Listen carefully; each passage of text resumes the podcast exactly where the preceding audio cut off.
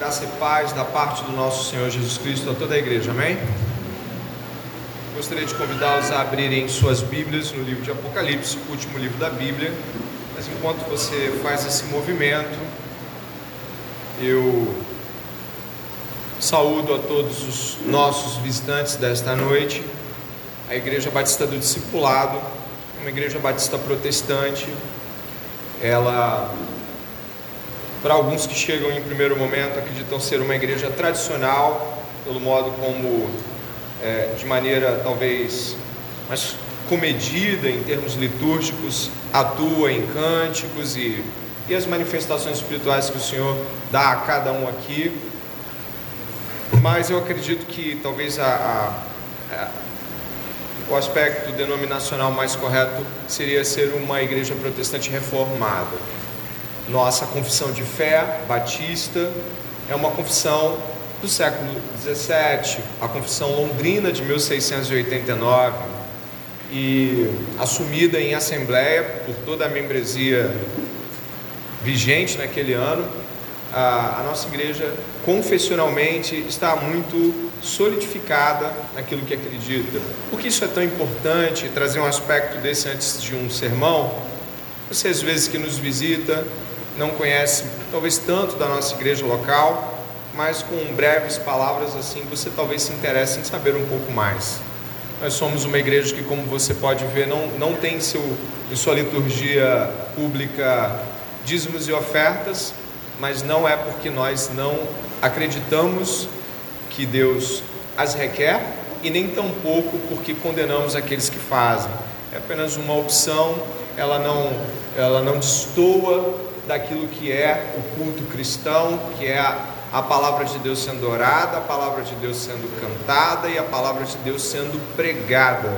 Portanto, nós estamos intimamente ligados à perspectiva protestante que é, recebe a palavra de Deus em todas essas formas como culto cristão que foi dado no Novo Testamento. Mas, é claro, Pessoas às vezes perguntam: como faço para ofertar? Eu sou um visitante, eu posso ofertar? Eu posso dar o dízimo? Pode, não há nenhum problema em relação a isso.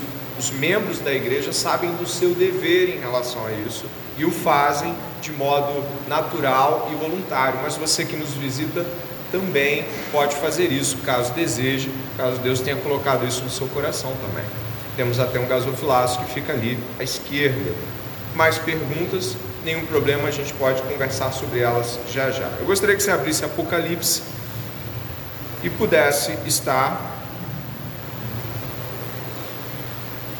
se direcionando aí à perspectiva do capítulo 2. Enquanto eu me ajeito aqui só.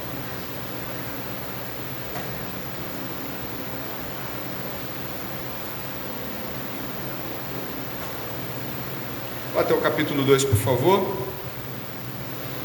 texto que será pregado esta noite, ele excede ao que foi lido na abertura e o que eu vou ler agora, mas explicarei com calma em seguida.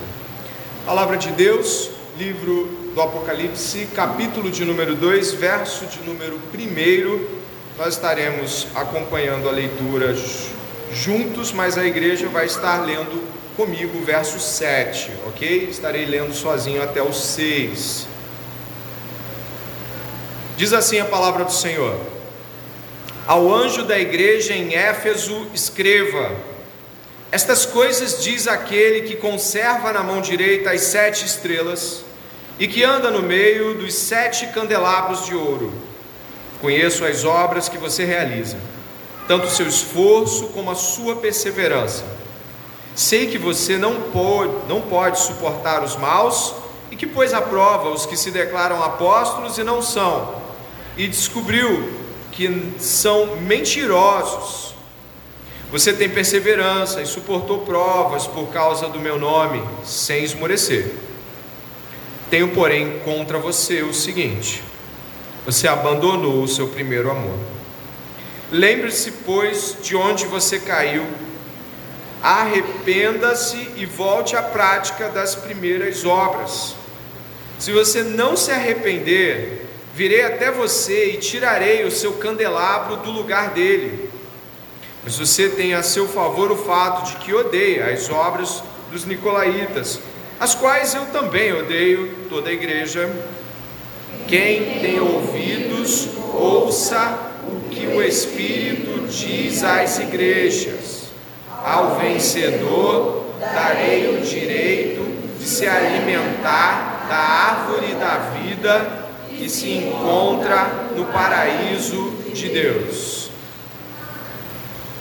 A minha expectativa como pregador é de que você tenha vindo até aqui hoje para ouvir a palavra de Deus e durante o caminho até aqui tenha pedido ao Senhor que seu coração estivesse completamente aberto a esta palavra. Mas se você não fez isso no caminho até aqui, eu vou te convidar a fazer isso agora nesta oração. Pedir a Deus para que você esteja desarmado para a palavra de Deus, sem obstáculos, sem escudos, clamando para que o Senhor trabalhe no seu e no meu coração. Desarme-se, não se proteja, pelo contrário, quebrante-se já nesta oração que faremos ao Senhor. Ore comigo, por favor. Pai, bendito seja o nome do Senhor. A igreja aqui reunida tem consciência de que não tem dignidade própria para pleitear absolutamente nada. Somos pedintes. Mas aqueles a quem o Senhor deu o poder de serem chamados filhos de Deus, clamam neste momento para que o Senhor fale aos seus corações. Eu clamo por mim, por eles, todos clamamos, Senhor, desarme os nossos corações, nos prepare para ouvir tua palavra, tire todas as amarras e as cegueiras que obscurecem o modo como devemos ver o Evangelho, belo e glorioso. Aqueles, Pai, que aqui estão, que porventura não sejam salvos, assim como nosso irmão orou na abertura, continuamos pedindo que haja salvação nesta casa, que dá-nos a nós ânimo e renovo, e aqueles que não te conhecem um novo coração, em nome de Jesus, amém.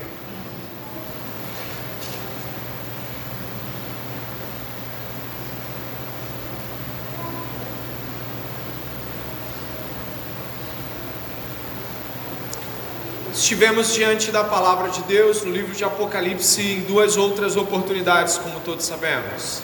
As duas últimas semanas, os dois últimos domingos, nós estivemos no capítulo 1 e dividimos em duas metades. Na última semana, nós estivemos diante das apresentações, da apresentação de Jesus, o modo glorioso como ele se revela a, a João, o apóstolo, é, mexeu com muitas pessoas aqui e suas mentes e suas imaginações serem afetadas pela visão gloriosa de Jesus que tivemos no texto anterior. Agora, Jesus explicita o primeiro propósito das grandes revelações, e o primeiro propósito que ele tem é alcançar sete igrejas na Ásia. A Ásia Menor é uma região com muitas outras igrejas, nós vamos falar sobre isso. Mas Jesus escolhe sete igrejas locais, reais, igrejas que estiveram lá, com crentes reais, verdadeiramente como nós estamos aqui hoje. Jesus escolhe sete igrejas que serão alvo de sete cartas. E eu gostaria que você pudesse tomar ciência. Capítulo 2 e 3 trazem as igrejas de Éfeso, Esmirna, Pérgamo, Tiatira, Sardes, Filadélfia e Laodiceia como os alvos da palavra do Senhor Jesus. Antes de entrarmos pelo texto, eu gostaria de que você me ouvisse nesta breve introdução. Quando cristãos passam por alguma tragédia pessoal, ou por alguma luta pessoal, desafios se abatem sobre ele, a reação mais natural que um cristão tem, e saudável por sinal, é ir até a Escritura e buscar personagens e narrativas bíblicas que se pareçam com o que ele está vivendo.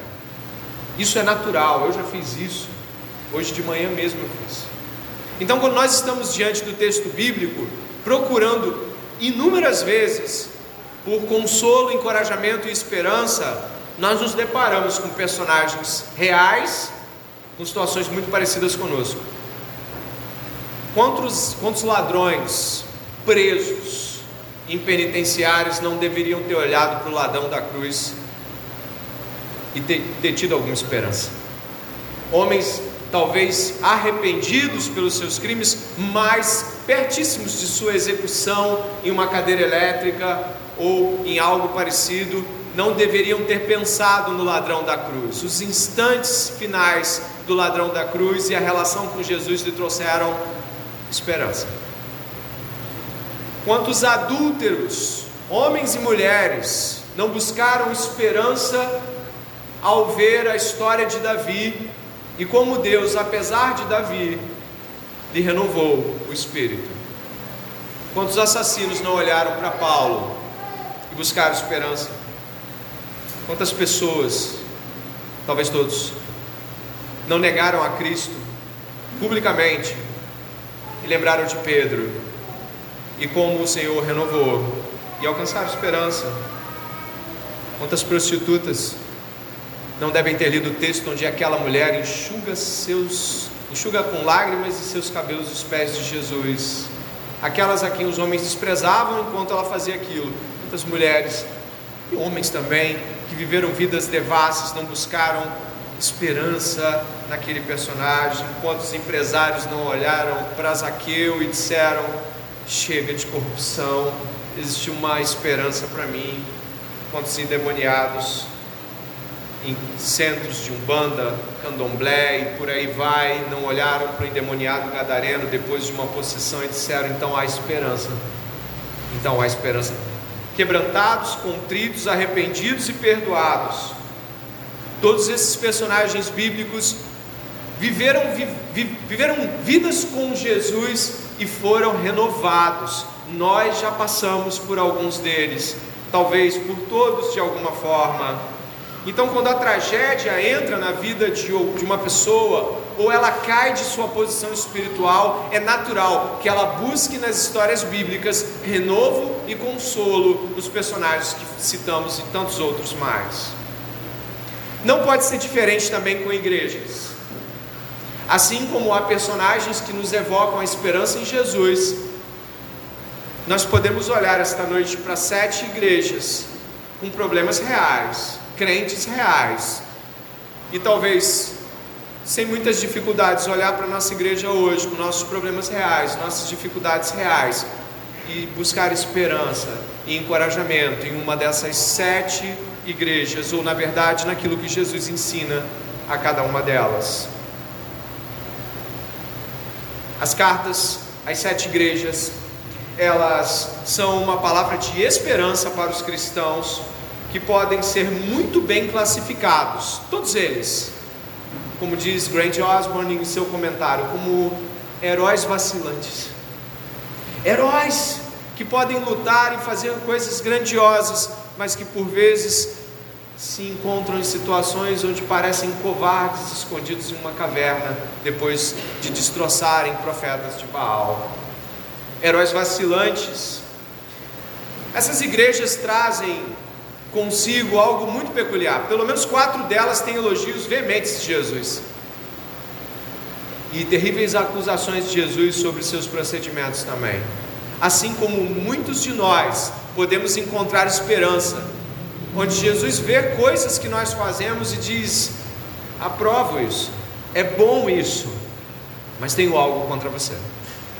Então, todas as igrejas, as sete igrejas, mostram para nós que Jesus nos olha com particularidade e como igreja da mesma forma, vendo aquilo que está acontecendo de bom e aquilo que ele não quer mais que continue. Nas vidas dos personagens bíblicos e na vida das igrejas, a esperança nas escrituras para nós esta noite.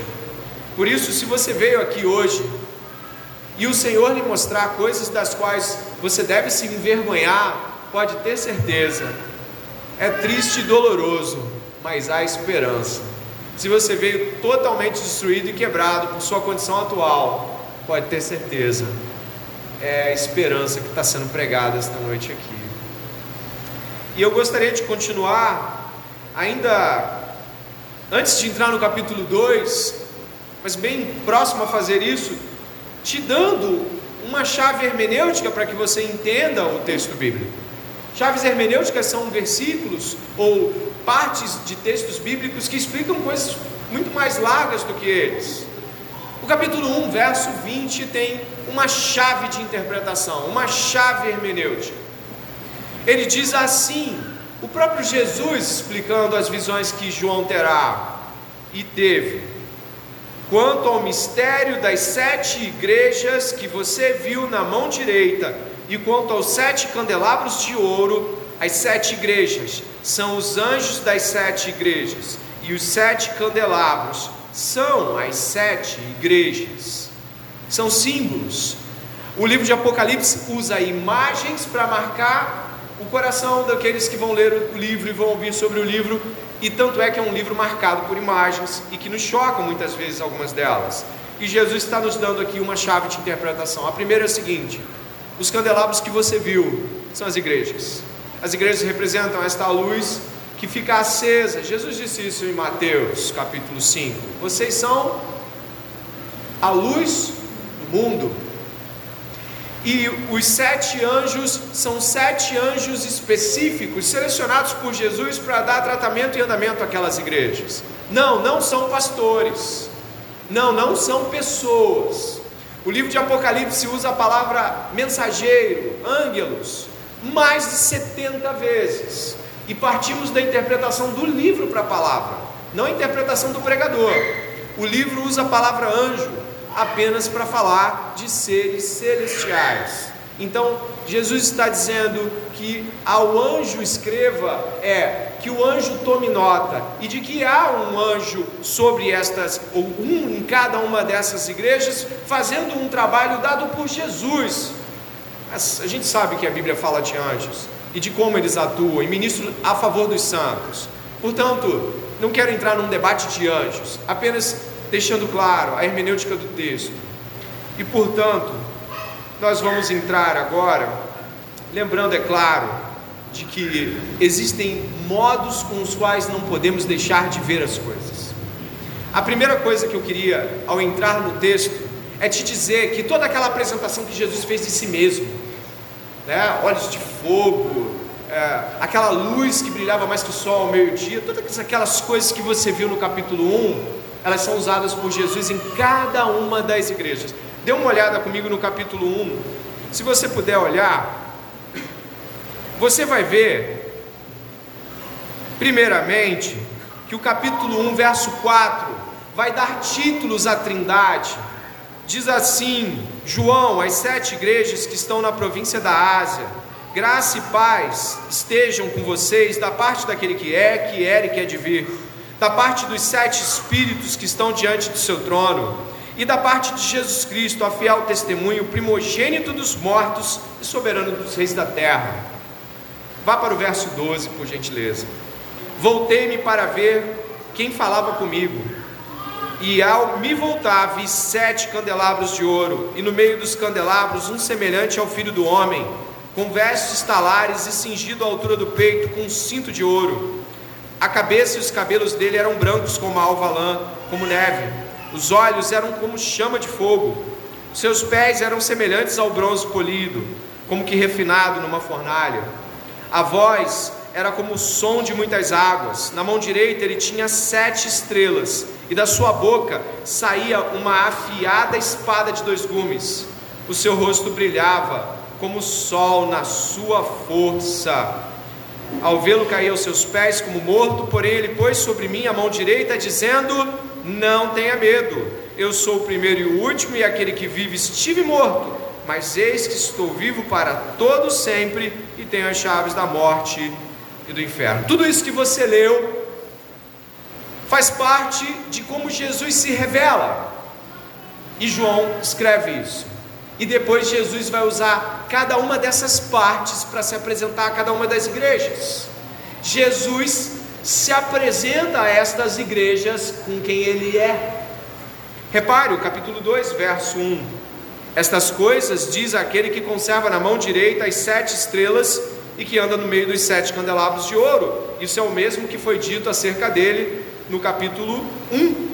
Você deve ter visto aí que ele é aquele que segura as sete estrelas em sua mão, verso 20.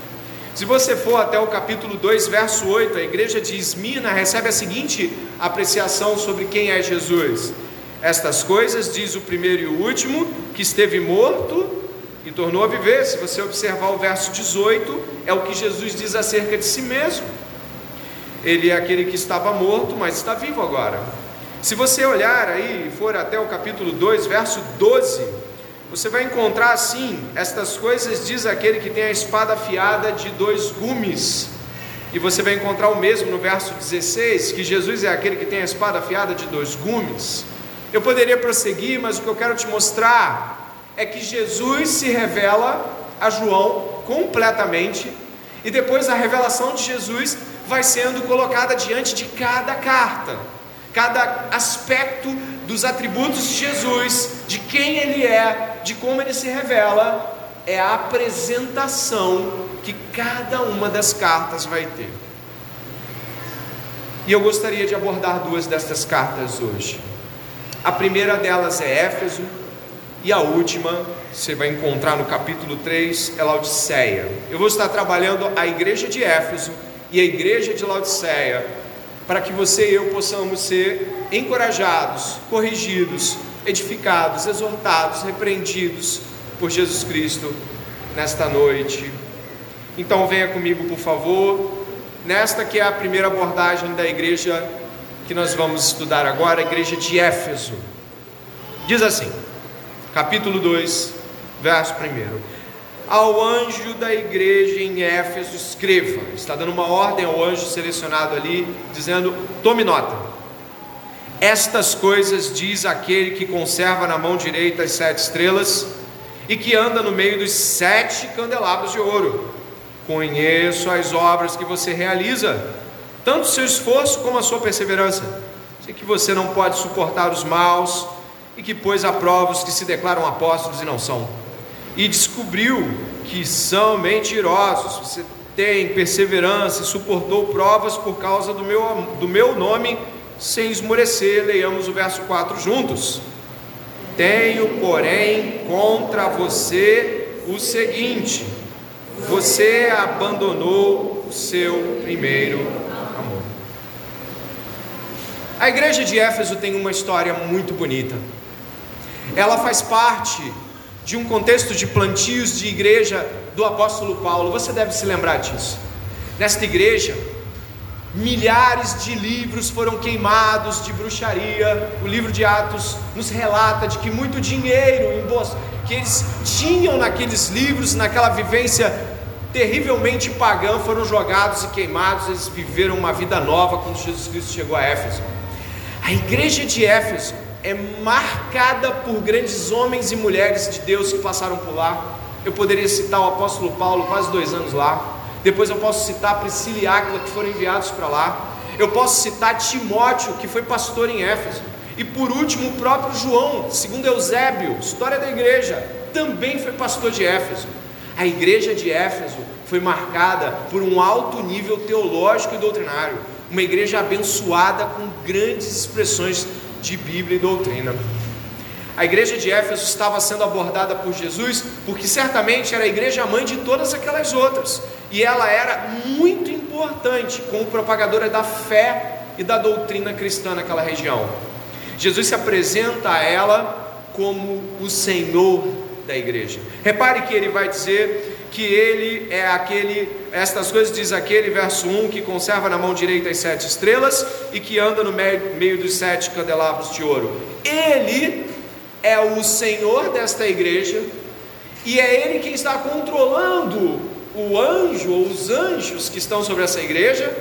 E é Ele quem toma conta deste candelabro e Ele que está no meio da igreja ele se apresenta como grande autoridade da igreja de Éfeso, porque isso é importante.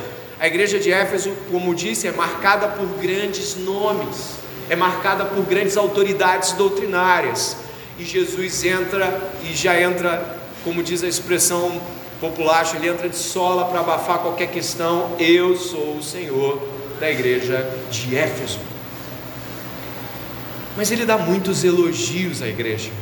Ele fala que a igreja soube provar apóstolos, para ver se eram ou não isso não era feito senão pelo método que Paulo mesmo pedia, que era examinar o que eles estavam dizendo e conferir o que eles estavam dizendo com o que os apóstolos diziam. Paulo pediu isso a Corinto. Olha o que eu prego e olha o que os super apóstolos pregam e faz a comparação.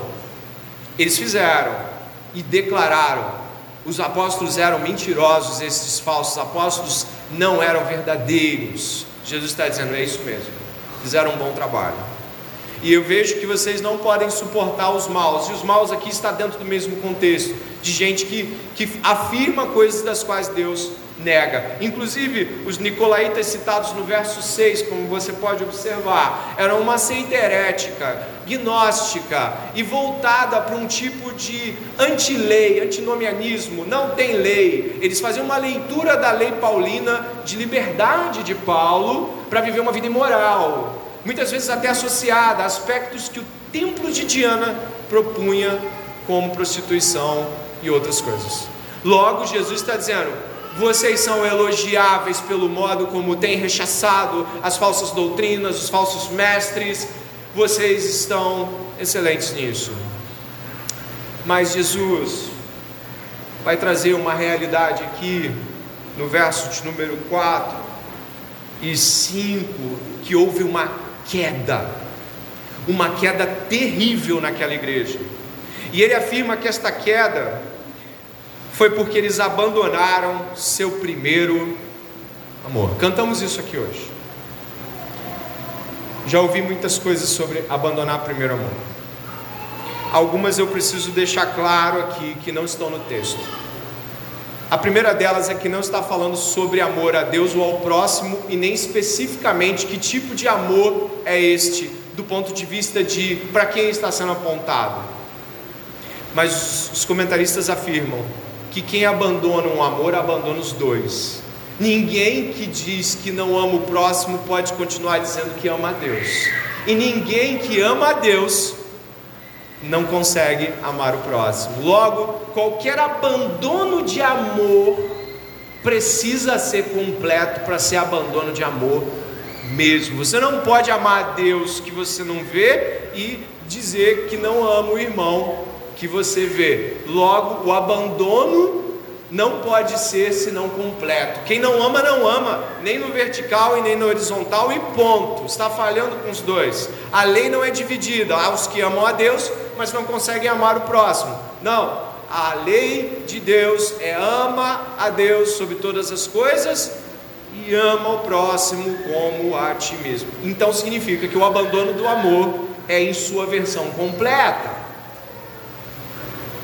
Mas quais são as primeiras obras? Será que são as, aquelas do plantio de Paulo? Será que as obras que eles abandonaram e decaíram são obras sobre filantropia? Será que falta amor e, e outras realidades é, é, relacionais horizontais? A Bíblia não está mencionando isso, mas está falando sobre uma queda de um tipo de amor que eles viviam e não vivem mais. Os únicos relatos de obras que nós vemos em Éfeso são o verso 2: Conheço as tuas obras que você realiza, tanto o seu esforço como sua perseverança. Sei que você não pode suportar os maus e que pôs à prova os que se declaram apóstolos e não são, e descobriu que são mentirosos. Estas são obras elogiosas. O verso 4 há uma queda. Não podemos desconectar que a falta de amor também envolve um declínio em relação às mesmas obras elogiadas. As perspectivas não são excludentes. Você não pode continuar amando a Deus e dizer que a sua vida doutrinária não é muito importante. Ou seja, de uma maneira cada vez mais sufocante, é impossível dizer que ama a Deus, mas não conhece Ele e a sua doutrina. É impossível você dizer que protege a igreja contra os maus ensinos e não faz isso por amor, porque se você protege a igreja de falsos mestres, mas não faz com amor zeloso e protetor, logo não faz para Deus. De uma forma toda abrangente, a ausência de amor tanto vai tocar no aspecto doutrinário quanto no aspecto geral cristão. Falta de amor e ponto. E o que mais me assusta, e me assusta bastante, é de que Jesus ordena o arrependimento, do contrário, eles serão retirados do ponto de serem igreja. Verso 5: Lembre-se de onde você caiu, arrepende-se e volte à prática das primeiras obras. Se você não se arrepender, o que ele vai fazer? Virei até você e tirarei o seu candelabro do lugar dele. Vou tirá-la da posição de igreja. Vai deixar de ser igreja se não amar. Meu Deus. Mas repare, porque o texto tá, traz mais coisas importantes e a cidade de Éfeso, ela também não pode ser desconsiderada nessa percepção. As duas ordens de Jesus são: lembre-se e arrependa-se. Está no verso 5. Lembre-se e arrependa-se. Você vai se lembrar de onde você caiu. Basicamente o que ele está dizendo é: remonte até o ponto onde as coisas estavam no lugar. E lembre-se em que momento deixaram de estar. Jesus está dizendo que eles devem voltar até determinado ponto de sua pecaminosidade e rever o que aconteceu naquele momento. O que, que gerou esta quebra? Tá, pastor, o que está acontecendo aqui? Lembrar-se aqui é parte integrante de arrepender-se. Não dá para se arrepender se eu não voltar até aquele ponto onde as coisas degringolaram. Algumas pessoas podem achar que é assim: não, tá bom, tá bom, tá bom, não quero falar sobre isso, eu não quero mexer em nada disso, só me diz o que eu faço daqui para frente, não me faz confessar nada, não me faz olhar para trás, eu estou com vergonha, eu não quero falar sobre isso. Diz, não, você vai olhar até o fim, vai pegar isso até onde isso caiu, e aí você vai se arrepender. Porque o arrependimento envolve ter de lembrar a tragédia que você fez Arrependimento, que é bola para frente, não é arrependimento. Dar as costas para o pecado é também olhar para trás e ver onde caiu. Esta coisa de querer fazer as coisas mudarem com vamos deixar tudo para lá, olha só, pastor, eu fiz algo terrível, mas vamos fazer o seguinte: não quero falar sobre isso, me ajuda só a fazer diferente. Não é assim que Jesus trabalha isso não é arrependimento bíblico. Lembre-se de onde você caiu. Este é algo importante aqui.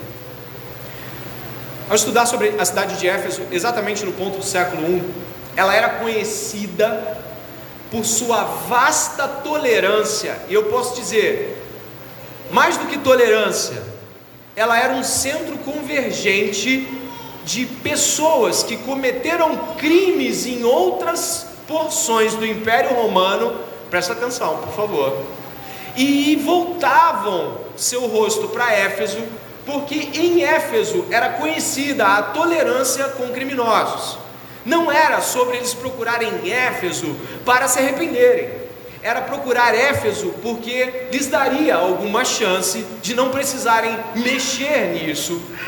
E eles, muitos deles, apontavam essa realidade de ir até Éfeso e ficar por lá, e essa benignidade ao templo de Artemis, a Diana dos Efésios. Templo enorme, 20 metros de altura, colunas vastas, uma das sete maravilhas do mundo antigo.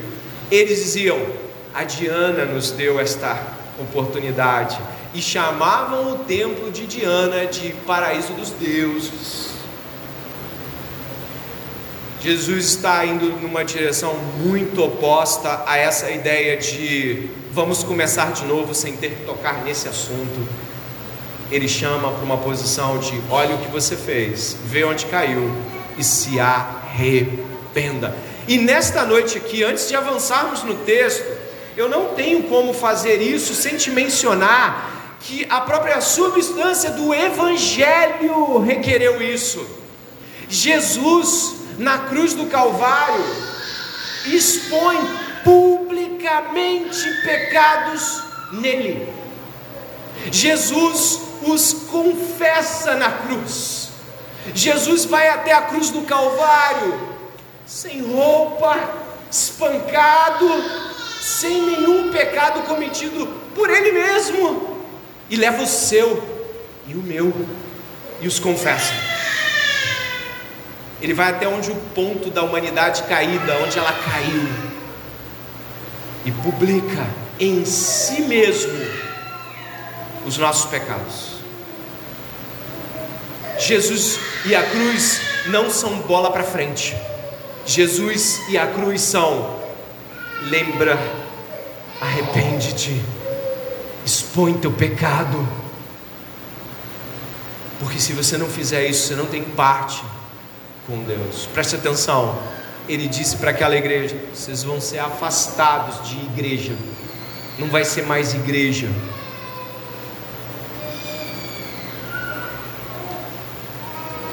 Ao pensar sobre essas realidades, alguns de nós querem enterrar o nosso passado no fundo de um poço para nunca mais mexer. Ou mesmo o nosso passado recente, a semana passada, o mês passado, deixa para lá. Ninguém soube e ninguém precisa saber. Mas Jesus sabe. Conheça as tuas obras. Jesus sabe. A pessoa que você pode ter certeza que mais sabe é Jesus arrepende-te, lembra-te e volte ao primeiro amor.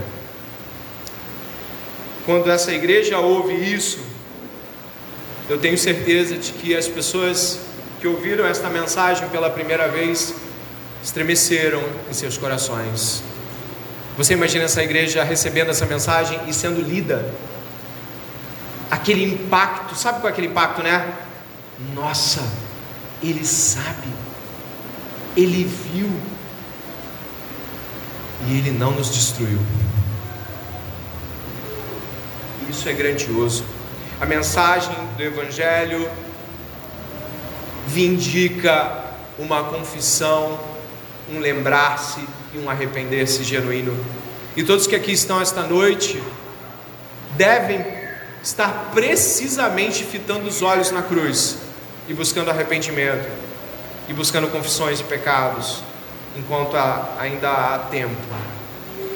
Não há verdadeiro arrependimento sem lembrar-se do que fez, lamentar-se pelo que fez, voltar-se até o ponto e recomeçar deste nível. E algo assustador é o fato de que Jesus promete a retirada do candelabro, só para deixar claro, preste atenção. Nenhuma das outras seis igrejas recebe essa advertência de que a igreja vai acabar se eles não fizerem isso. Você tem quatro igrejas sendo recriminadas por práticas sexuais aqui. Você tem igrejas sobre falsos profetas aqui. Você tem igrejas que estão arrogantes quanto à sua posição econômica. Mas a única que Jesus fala: vou acabar com a igreja, é a igreja sem amor.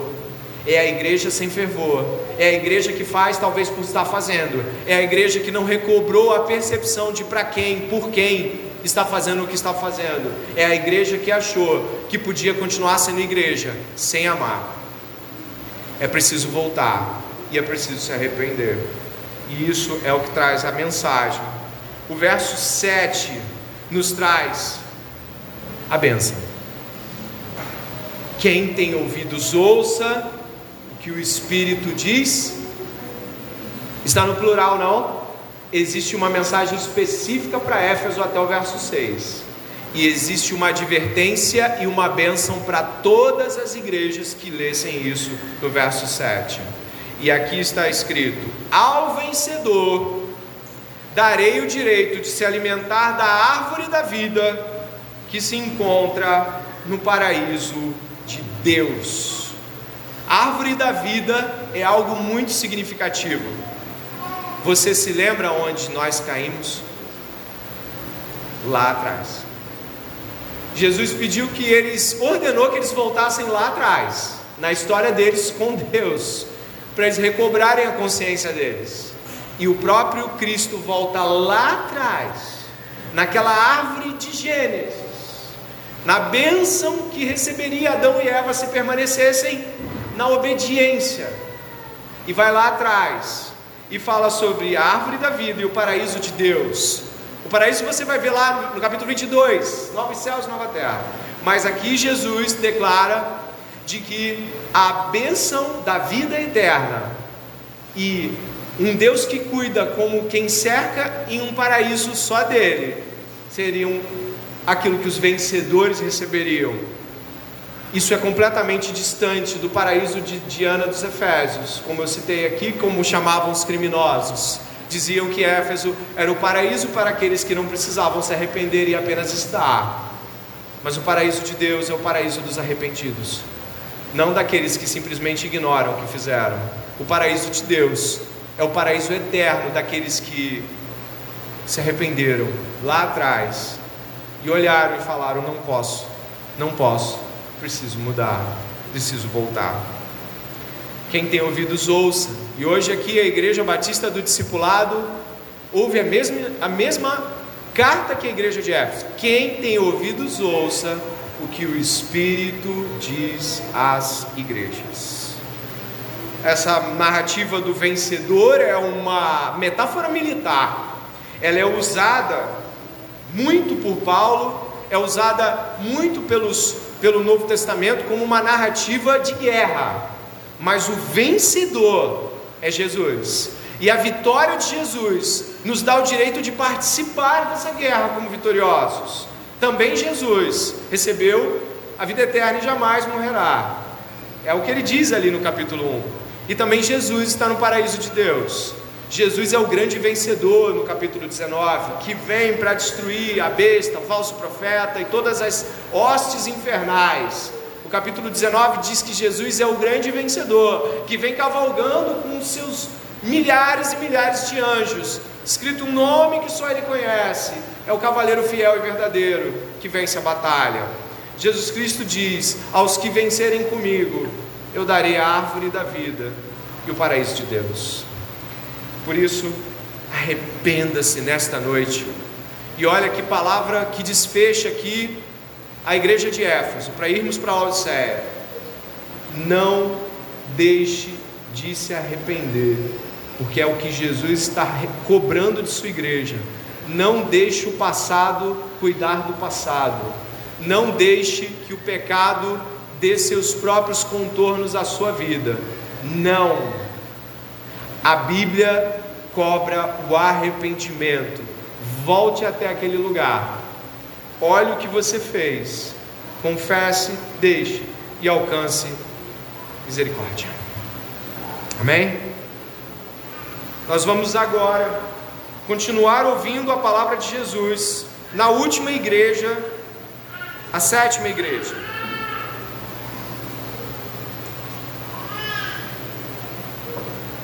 A igreja de Laodiceia. Me acompanha na leitura, por favor. Capítulo 3, verso 14.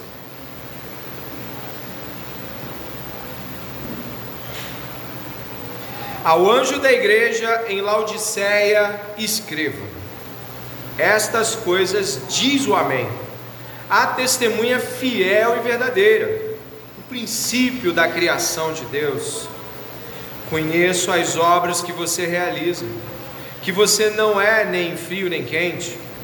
Quem dera você fosse frio ou quente. Assim, que você é morno e não é nem quente nem frio, estou a ponto de vomitá-lo da minha boca. Você diz: sou rico, estou bem de vida e não preciso de nada. Mas você não sabe que é infeliz Sim, miserável, pobre, cego e nu. Aconselho que você compre de mim ouro refinado pelo fogo, para que você seja de fato rico. Compre vestes brancas para se vestir, a fim de que a vergonha de sua nudez não fique evidente, e colírio para ungir os olhos, a fim de que você possa ver. Eu repreendo e disciplino aqueles que amo Portanto, seja zeloso e arrependa-se. Eis que estou à porta e bato. Se alguém ouvir a minha voz e abrir a porta, entrarei em sua casa e cearei com ele e ele comigo. Ao vencedor, darei o direito de sentar-se comigo no meu trono, assim como também eu venci e me sentei com meu Pai no seu trono. Quem tem ouvidos, ouça que o Espírito diz às igrejas. Nós temos em Laodiceia um exemplo de igreja que é extremamente comum hoje, mas ela trata mais do que um exemplo de igreja, ela fala de crentes também, fala de atitudes que podem ser individuais, ainda que não sejam coletivas, por isso fique atento. Jesus começa se apresentando após o indicativo do anjo em Laodiceia. Jesus diz assim: Estas coisas diz o Amém. A testemunha fiel e verdadeira, o princípio da criação de Deus. Marque a sua Bíblia, porque Jesus está usando Isaías 65. Dê uma olhada, por favor. Você vai até lá, Velho Testamento, livro do profeta Isaías, mais ou menos ao meio da Bíblia capítulo 65.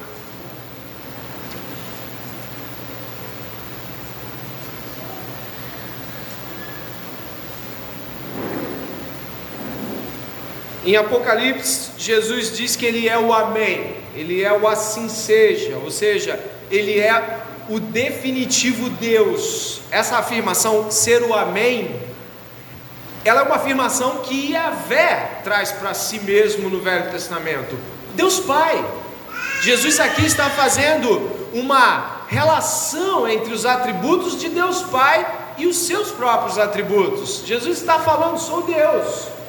Eu sou o Amém, eu sou o que diz ponto final. Assim seja, vai ser dessa forma. Isaías 65, versos 16 e 17 de 15, 16 e 17, diz assim, o verso 16 de Isaías 65: Assim, quem quiser ser abençoado na terra será abençoado pelo Deus da verdade, e quem jurar na terra jurará pelo Deus da verdade, porque as angústias passadas serão esquecidas e ficarão escondidas aos meus olhos. Verso 17, preste atenção. Pois eis que eu crio novos céus e nova terra, e não haverá lembrança das coisas passadas, jamais haverá memória delas. Agora é o Espírito que domina esse tempo de recriação, no verso 18, por favor. Exultem e alegrem-se para sempre no que eu crio, porque eis que crio para Jerusalém alegria e para o seu povo exultação. Eu me alegrarei por causa de Jerusalém e exultarei no meu povo, e nunca mais se ouvirá nela nem voz de choro, nem de clamor. Jesus está dizendo aqui de que no verso 16, aquele que quiser ser abençoado, ele deve jurar pelo Deus da verdade. E Jesus se apresenta aqui em Apocalipse como o testemunha da verdade, ou a testemunha da verdade. A testemunha da verdade e o Amém. E depois em seguida, e aí eu peço que você faça como eu, se você marcou Apocalipse fica mais fácil, você pode já voltar a ele. Ele é o princípio da criação, que é o que você encontra no verso 17. Esse que faço nova todas as coisas, novos céus e nova terra. Jesus está dizendo: Eu sou o Amém, eu sou aquele que faz todas as coisas, eu sou aquele que cria a nova realidade em mim mesmo, eu sou o Deus verdadeiro, é no meu nome que você deve jurar, é com esse nome que você deve comparar qualquer coisa. Mas por que ele está fazendo estas afirmações logo no começo da carta de Laodiceia? Vamos seguir pela carta. Ela diz assim: Conheço as obras que você realiza, que você não é nem frio e nem quente. Preste atenção no que eu vou dizer. A palavra de Deus aqui está usando ironia Você deve ter visto que Jesus fala: Conheço as tuas obras, para as igrejas que ele elogia. Ele fala para Éfeso: Conheço as suas obras, fala para Esmina: Conheço as suas tribulações. E agora ele vai falar para Laodiceia: Conheço as suas obras, que você não é frio e nem quente. Isso é uma ironia. Mas por quê?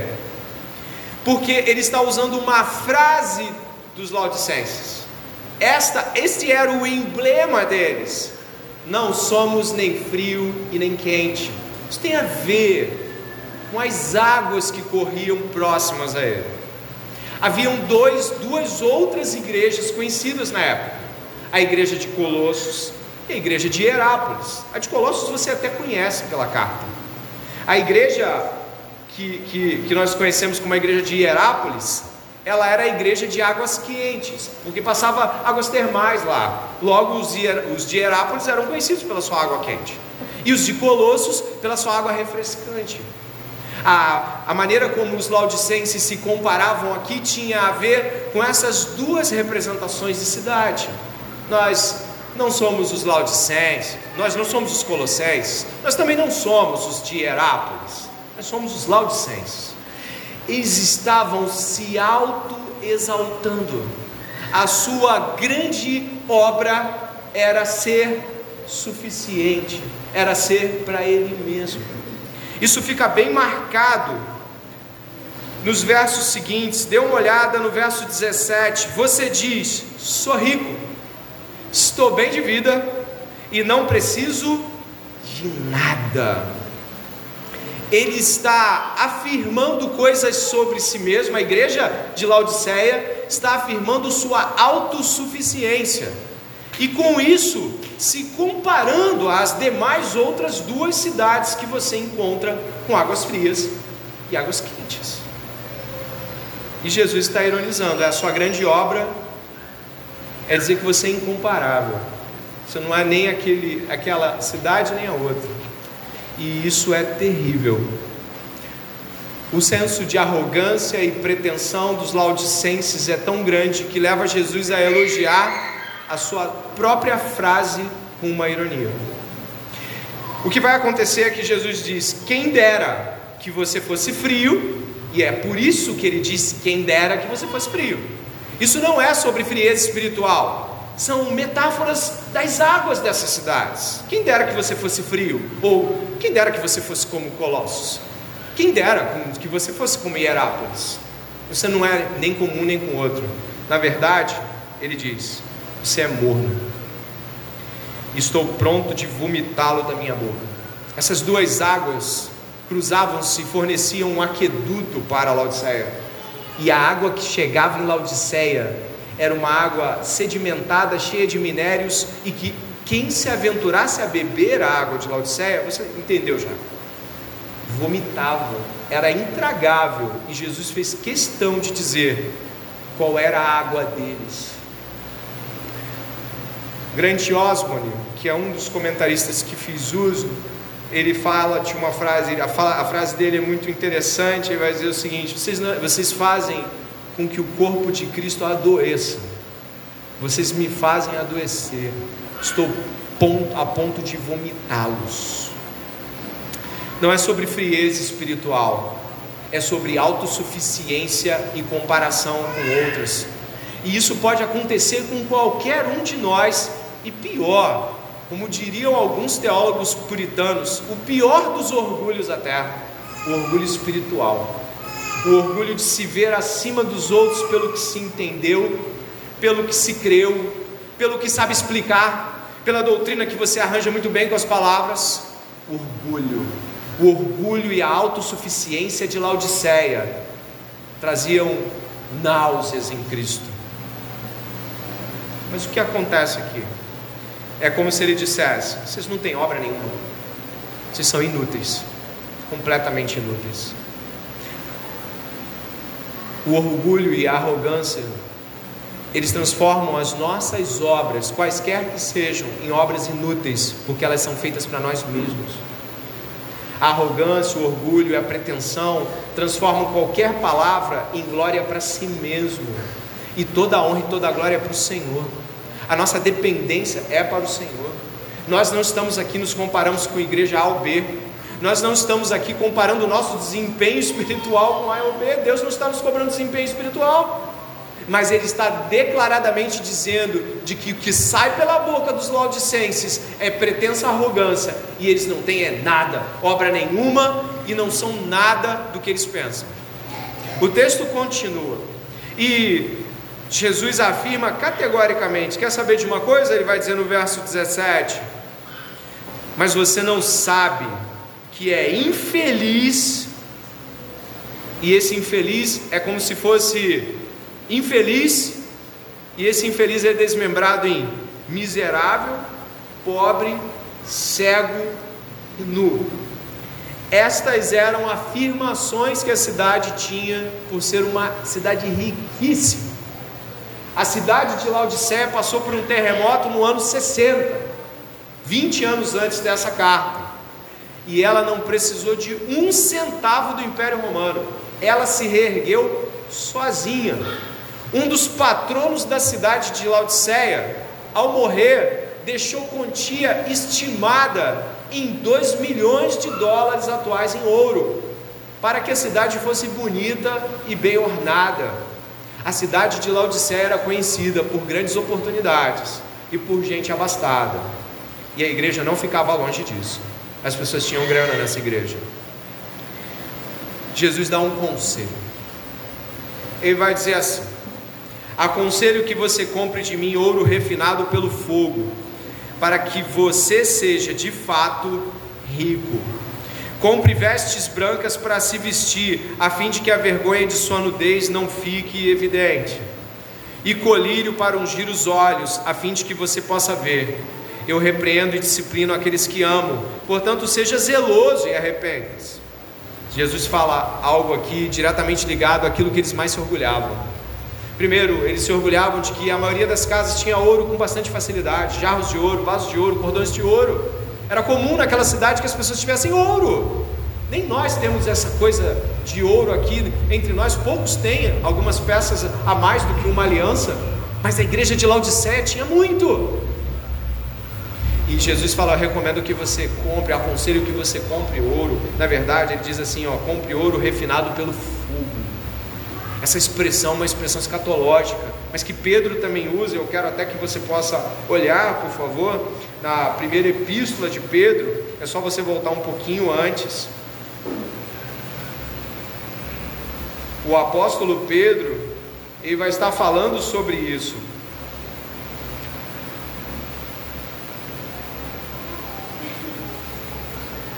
Capítulo 2.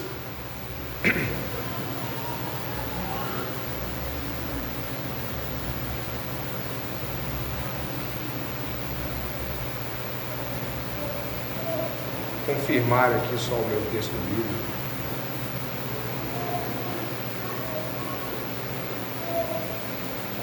Acho que eu não pus a referência. Não tem nenhum problema não. O apóstolo Pedro diz de que os irmãos da Capadócia estão sendo provados como provados pelo fogo.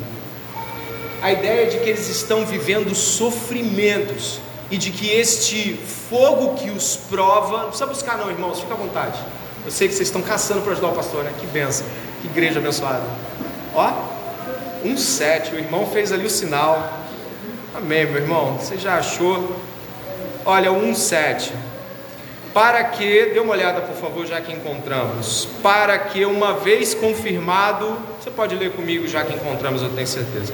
Para que, uma vez confirmado o valor da vossa muito mais preciosa que o ouro perecível, mesmo apurado pelo fogo, resulte em louvor, glória e honra na revelação de Jesus. O verso 6 fala de que isso foi resultado das provações. Preste atenção nesses últimos minutos do sermão. Jesus está dizendo o seguinte: eu vou lhe dar um bom ouro para você procurar. É o ouro adquirido das provas pelo meu nome, do sacrifício que o crente precisa viver, da vida sofrida, que é falar de Jesus e viver a partir dele e de seus sofrimentos. Nós estamos falando de algo que é muito comum para aqueles que têm dinheiro e bastante dinheiro: evitar sofrimentos, evitar dificuldades fazendo uso do dinheiro. Ao invés muitos, ao invés de ir, mesmo podendo ir no campo missionário, usam a máxima de enviar dinheiro e não há nada de errado em enviar dinheiro. Mas se poupam para que outros façam o seu trabalho. É comum que pessoas que são abastadas tentem evitar ao máximo o sofrimento com o dinheiro que têm. E Jesus está dizendo: Olha, eu vou lhe dar um bom ouro para você comprar o ouro purificado pelo sofrimento dos santos. Eu volto para Apocalipse porque Jesus não para em suas afirmações. Ele vai dizer que eles devem se cobrir com vestimentos. Dê uma olhada, por favor, no verso 18: vestimentos brancos. A igreja de Laodiceia e a sua cidade eram conhecidas por uma lã, uma lã negra brilhante, muito bonita, com os quais eles se vestiam. Talvez fossem aos cultos, não sei. Mas Jesus está dizendo: roupa branca, purificada.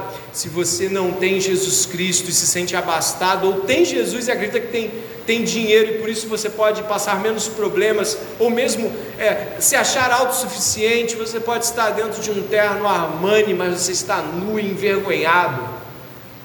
Você pode estar com a roupa mais bonita no corpo esta noite, mas se você acha que é alguma coisa, você está patentemente nu e envergonhado com seus pecados. Não somos nada sem Jesus dependemos de Jesus. Ele segue dizendo de que o colírio para ungir os olhos e também era a marca daquela cidade, deve ser o colírio dele. Eles não se viam como deveriam se ver. Ele diz: Eu repreendo e disciplino aqueles que amo, portanto, sejam zelosos, arrepender-se. O verso 17 fala de uma miserabilidade que você só encontra paralelo em 1 Coríntios capítulo 15. O apóstolo Paulo, ele fala a mesma palavra de miserável quando ele diz o seguinte: se a nossa esperança em Cristo se limita apenas a esta vida, ele usa o mesmo termo que João usou aqui, somos os mais infelizes de todos os homens. Paulo está dizendo: se você espera que a resposta por ter Jesus tenha a ver com as coisas desse mundo, você é uma pessoa extremamente infeliz. João usa o mesmo termo. Se vocês acham que a vivência de igreja é sobre ter esta vida abastada, vocês são infelizes. Vocês não têm o que de fato precisam para ser igreja. Indo para o final, Jesus aponta o verso 19: Eu repreendo e disciplino aqueles que amam esse zelo de amor e disciplina amorosa de Jesus é marca de que ele está corrigindo. A, a, carta aos Hebreus também é marcada por isso. Diz a mesma coisa no capítulo 13, no capítulo 12, no capítulo 13. O capítulo 12 enfatiza de que Deus é um pai que disciplina tantos quanto são filhos de fato. O verso 20 diz: Estou à porta e bato. Repare os condicionais. Se alguém o que? Ouvir a minha voz e abrir a porta, entrarei em sua casa e cearei com ele e ele comigo. Primeiro, ouvir o que Jesus está dizendo. E sabe o que Jesus disse? Arrependa-se. Outro ouro, outra roupa, outro colírio, outra vida. Arrependa-se. Não é um Jesus assim, mesmo que vocês não tenham mudado muito, vamos conversar. Não, Jesus está dizendo: a conversa vai começar assim. Você vai me ouvir. E se você ouvir, você obedeceu. E se você obedecer, eis que estou à porta e bato. E essa ideia de entrar e comer na antiguidade é porque pessoas quando estavam brigadas ou quando elas estavam com problemas de comunhão, a primeira coisa que elas faziam, não faziam era comer juntas. Quando havia reconciliação, a primeira coisa que elas faziam era comer juntas. Jesus nos reconciliou, mostrando isso na ceia, nos reconciliou com Deus. E Ele está dizendo para eles aqui: se me ouvirem, tem parte comigo. Se ouvirem, temos comunhão, comeremos juntos. Se me ouvirem. E você está ouvindo esta noite sobre arrependimento, sobre não esconder seus pecados, não abafar o caso e seguir diante. Você está ouvindo aqui sobre autossuficiência gerada pela busca financeira, você está ouvindo aqui sobre o fato de que Jesus não passa um panos quentes e vamos seguir. E você está ouvindo também sobre esperança, de um Jesus dizendo: Eu quero ter comunhão. mas você precisa se arrepender do que você viveu e vive. Ao vencedor, darei o direito de sentar-se comigo no meu trono. Que bênção isso! Assim como também eu venci e me sentei com meu Pai no seu trono. Quem tem ouvidos, ouça o que o Espírito diz nas igrejas. Sabe o que Jesus está falando? Sentar com Ele no seu trono? Isso é mais do que qualquer laudicense poderia jamais pensar com seu dinheiro. A nossa visão sobre vida boa, ela destoa tanto daquilo que Jesus promete, porque o que Jesus promete é muito melhor. Mas nós nos apegamos a pobrezas que para ele, para pessoas apegadas a dinheiro, a superioridade financeira, a conquistas nesse chão, para ele isso é pobreza, cegueira, nudez e completa infelicidade. Jesus está apontando para pessoas que têm no seu coração assentamentos de busca por segurança, dinheiro, e está dizendo: você é infeliz, porque o que eu tenho para te dar é tão superior, você é muito infeliz. Arrependa-se e venha, e venha para a comunhão com o Senhor. Quem tem ouvidos, ouça o que o Espírito diz às igrejas. Existe uma porta aqui. John Piper fala uma coisa interessante sobre esse texto. Acho muito legal. Até separei aqui. Eu falei, nossa, que coisa fantástica que ele diz. Ele fala que quando ele termina de ler, mais uma vez, cada vez que ele lê de novo todas as cartas, o pastor Batista John Piper fala assim: Nossa, é um, se vocês continuarem fazendo isso, os coloco para fora. E aí o John Piper ressalta assim: Mas ainda não. Mas eu não fiz. É quase que como então, eu não fiz. Eu não te pus para fora. Eu não acabei com a igreja. Eu não te escancarei o teu pecado para a igreja toda. Então ainda não. Então ainda há uma esperança. Que glória isso. Essa é a esperança que Deus disse a Moisés. Eu não sei se o texto bíblico foi dado aqui, mas Êxodo 34, 6 e 7 diz assim: Passou diante de Moisés, Deus proclamando: Senhor, Senhor, Deus compassivo e misericordioso, paciente, cheio de amor e fidelidade, que mantém o seu amor a milhares e perdoa a maldade, a rebelião e o pecado. Contudo, não deixa de punir o culpado castiga os filhos e os netos pelo pecado dos seus pais, até a terceira e quarta gerações. Deus bondoso, mas Deus justo. Estamos diante de encorajamento, mas estamos diante de profunda contrição. Se tem pecados, confesse e deixe. Se está diante do Senhor pedindo misericórdia, você encontrou. Quem tem ouvidos, ouça o que o Espírito diz às igrejas. Assim como prometi na semana passada, vá até Apocalipse capítulo 22, que nós vamos terminar lendo o texto final.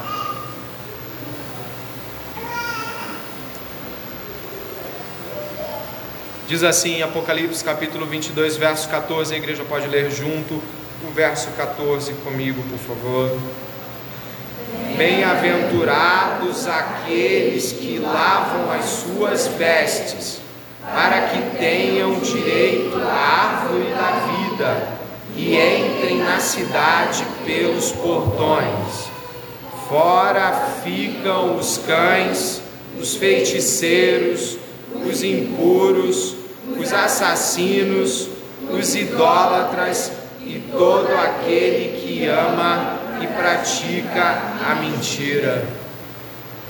Oh, ore comigo neste momento, meu irmão, minha irmã, ore comigo, visitante, se você não tem a Cristo, ore comigo, você que está pensando nas coisas terríveis que deva ter cometido e que não sabe o que fazer com elas, ore comigo nesta noite e peça ao Senhor verdadeiro arrependimento diante dos seus olhos, no seu coração.